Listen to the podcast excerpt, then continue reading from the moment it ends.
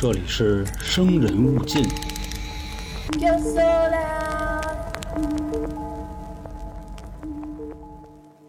我就想知道今天有谁把这个标题给我看成陀螺的人，要有的自己评论区去告诉我。欢迎收听由春点为您带来的《生人勿近》，我是咱们的都市传说叙述员黄黄。今天给大家带来的呢是关于日本的都市传说——尖尖蛇螺。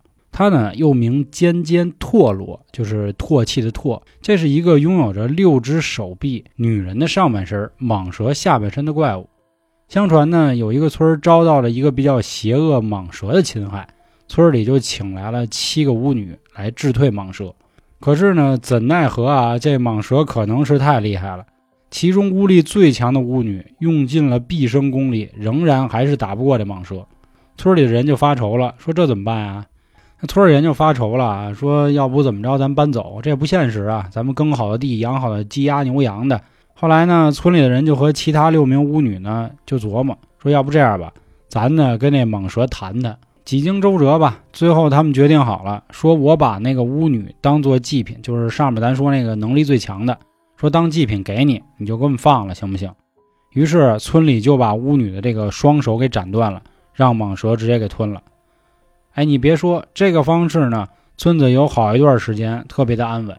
可是呢，突然有一天，村子里发生了一个异变，蟒蛇找不着了。紧接着，村里先后有十八个，并且包括上面那六个巫女啊，都惨遭不测，每一具尸体都少了一只胳膊。这一下，村里的人就想明白了，是不是这蟒蛇又饿了，回来开始报复了？他们集思广益，就琢磨咱们应该怎么解决这样的问题。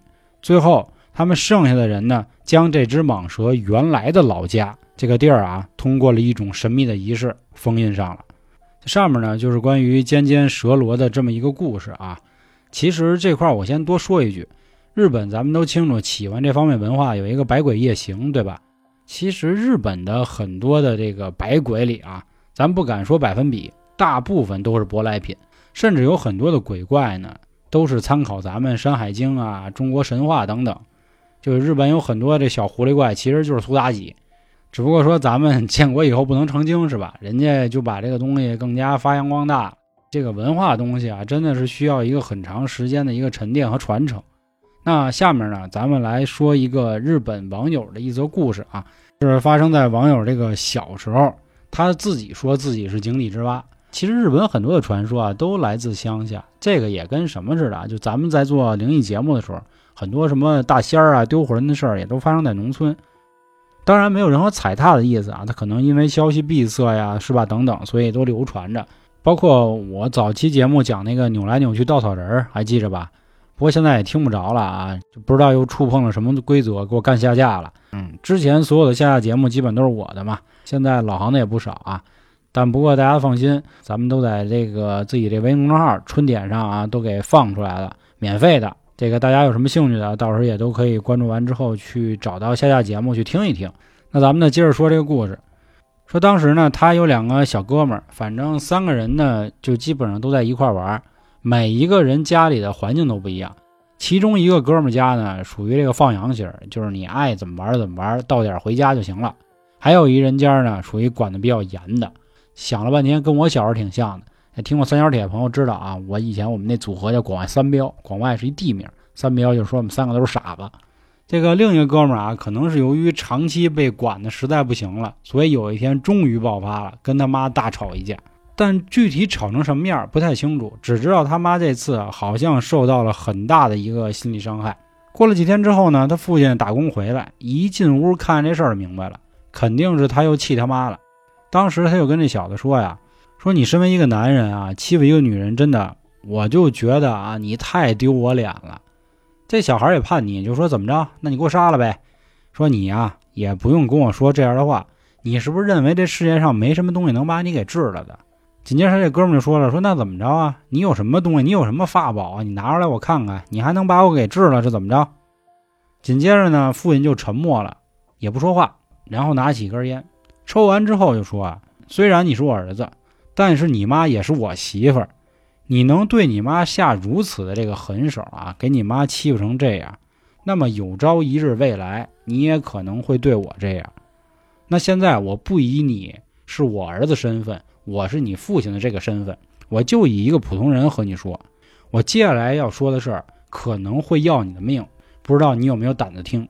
然后他那哥们就说了：“哎，这甭过来这套，你就赶紧说吧，什么事儿？”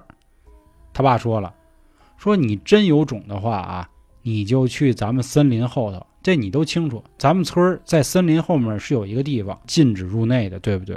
如果你真有胆子，你就过去看看。”其实说到这儿啊，就是说这故事到这儿啊，我忽然想起《古惑仔》里了，就是第三集山鸡他们踢球不在场上碰着肥尸吗？他当时不就说嘛，说你在这里跟我凶是没用的，有种你来波兰街闯一闯。我就突然想起这个了，咱也不知道他爹啊为什么跟他孩子说这样的话，也可能是他这哥们儿实在是太难管了。当时这哥们儿说啊，说行，这有什么的呀？不就是一个禁止入内的地儿吗？我就去看看呗。他呢就跟这网友还有他另一个哥们儿说，说走吧，说陪兄弟去一趟，看看怎么回事。因为现在这个地儿呢是被一个近高两公尺的栅栏给围上去了。栅栏上看着好像有那种铁网，整片上面呢也都缠绕着白纸，上面还有无数大大小小那种小铃铛。放眼望去吧，你感觉这个栅栏啊，就是排布在那儿，看起来说不上来那么一股子别扭。这小孩之间啊，很多事儿就怕撺掇，你撺掇就有。这三个人呢，拿好了手电筒，就说去吧。走过一会儿呢，中途发生了一件事儿啊，很诡异。他们就感觉始终好像有这么一个声音，跟他步调一致。差不多隔着有个三四十米的样子，他们快，他也快；他们慢，他也慢。当时他们互相还问了，说：“哎，听见什么声没有？”但是他们当时又想了一下，说：“咱们林子里好像有松鼠、小兔子什么的，估计看见咱们呢，所以跟着一块走，也没多想。”又过了一会儿啊，他发现这声一直跟着，说：“这到底是什么动物啊？怎么这么执着呀？”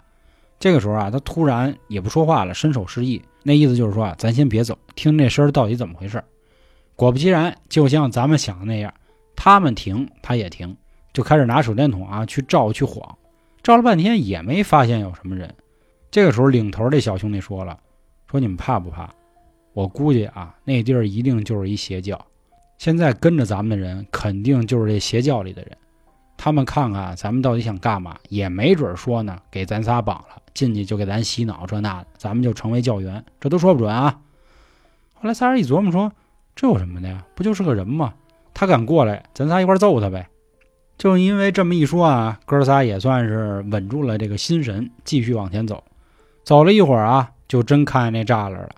他们发现这个栅栏啊，倒不是那种很坚固，但是好像使用了什么特殊的材料。因为他们踹了半天，发现好像踹不倒，也不变形。后来他们一琢磨呀，就说那要不这样吧，咱干脆翻过去得了，反正也不高。仨人一拍即合，翻了过去。走了差不多啊，得有四十来分钟。这个时候发现了一点不一样的东西。他们发现啊，有一个用六根特制的木头，用绳这么连在一起，然后摆出了一个六边形的空间，跟挂在栏杆上的不太一样呢。也有那种白色的小纸片，然后中间放着一个好像像那种钱箱似的东西。看到这个东西之后呢，仨人互相一对视，说这地儿是不是就是你爸说这东西啊？紧接着，他这哥们儿啊，翻过这绳子，就进到这个六角空间里了。说这箱子可真是有年头没打开了，这都锈死了。正要暴力开锁的时候呢，发现后头有一小开关，这么一摁，子牛箱子开了。箱子里面四个角落呢，放着四个像瓶儿一样的壶，而且里头好像装着什么水。箱子的中间呢，是有这么六根红色的牙签，并且他们摆出了一个 M 的字样和一个大于号。当时呢，哥几个就琢磨了，说这什么玩意儿？又牙签儿啊，又有这瓶儿里的水，说这瓶里不会是尿吧？当时其中一个人直接拿起来就闻，闻了一下呢，没闻出什么东西，就决定给放过去。正在他放的时候呢，可能那个手上有汗，刚才可能吓着什么了，这瓶儿没放好，他就把边上那个小棍儿啊，就摆成那个 M 大于号给碰着了。紧接着就听见四面啊有那个铃铛的声音，哗啦啦，哗啦啦，哗啦啦。当时哥仨都吓着了，就那个他爸让他来那小孩，当时就急了，就说谁呀？就奔着那边就要去走。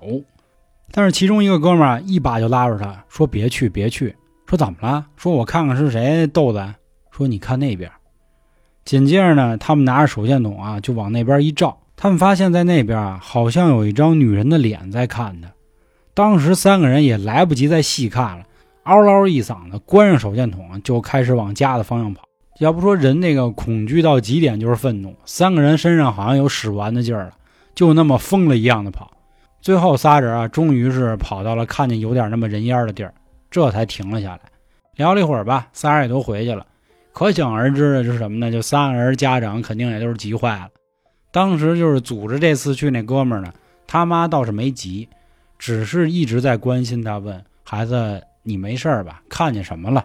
他就说啊，说我看见一宝箱盒，里头有几个牙签然后还有瓶水，什么栅栏。哦，对我还碰上那牙签了。后来好像听见声了，我们好像看一女的就跑。他妈当时心说可坏了，说你赶紧休息休息，说明天早上。我们要去找个人看看了。第二天，他妈带着他坐了好几个小时的新干线，又是这个坐公交，又是坐地铁，绕了半天，找到了一个深山小林里。当时他们发现一个又老又破的房子，按了门铃之后，有一个大叔和一个女生接待了他们。简单的介绍之后，他们知道大叔是这个女孩的伯父，而这个女孩就是一名巫女。他们把昨天的事情啊全部和他说了一下。但是当时大叔的脸色并不好看，并且说道：“你为什么要动那个红色的牙签的东西呢？你不知道那是一种阵法吗？”说：“我跟你说个故事吧，这就是当时啊，我从一开头说的那，当时为什么是摆一个 M 大于号这么一个标志啊？这对应到的就是那么几条胳膊几个人。说这样呢，是我们那个阵法。但是这个阵法呢，需要每年新的巫女呢去进行一下，就咱们可以理解为就跟游戏刷新那意思似的，我们得重新的施一次法。”结果你们这次啊，居然敢去触碰它，那情况我也不用多说了。你触碰了它的结界，并且我听你刚才的意思说，你还看见了它是吧？那完了，兄弟，你这个没救了。后来这小孩就说了，有这么邪乎吗？说我当时就只看到了一个女人，她有这么大魔力。哎，他说完这话之后呢，这个伯父和巫女啊，脸上突然扬起了新的希望，说你再说一遍，说你就看到的只是一个女人是吗？说对呀。如果看一个女的长得还挺好看，然后确实是有六个胳膊，说你确定没有看到她下半身吗？说什么下半身啊？我没瞅见。说啊，那就没什么事儿。说如果你只是看到了她的下半身，那你必死无疑。这可能理解为那意思就是我看到你真身的人就得死。如果你只是看到上半身呢，可能尖尖蛇罗只是为了和你搞笑。这个原因啊，是因为巫女和尖尖蛇罗是同一种存在，或者说他们是一个共生的关系。再换一个说法呢，你当天看到的其实只是巫女。这一下啊，紧张的气氛就缓和下来了。整件事情呢，后来就由这个伯父和这位巫女去进行解决了。从此之后呢，这几个小孩也就不再变得那么不守规矩，也不会去干这些傻事儿了。等过了一年多之后呢。这个封印的东西又再次转换了新的地方，重新开启了它下一轮的封印。那好啊，上面呢就是关于尖尖蛇楼的一个故事。其实做了这么多期日本都市传说啊，我不知道各位有没有发现到一个问题，就是好像都是这个家庭不和睦，然后导致甭管是孩子坑爹吧，还是爹坑孩子，发生这样的事儿。其实关于家庭问题呢，是一个永远剪不断理还乱的事儿。所以今天呢，我也就不再过多去阐明我的观点了。咱也不知道这个日本的都市传说为什么都搞成这样啊？不知道有没有了解的朋友？那你有什么想法呢？欢迎您在评论区踊跃留言，咱们也可以讨论讨论。那行，关于今天啊日本尖尖蛇罗的都市传说，就和大家分享到这里。我是咱们的都市传说叙述员黄黄，感谢各位的收听，拜拜。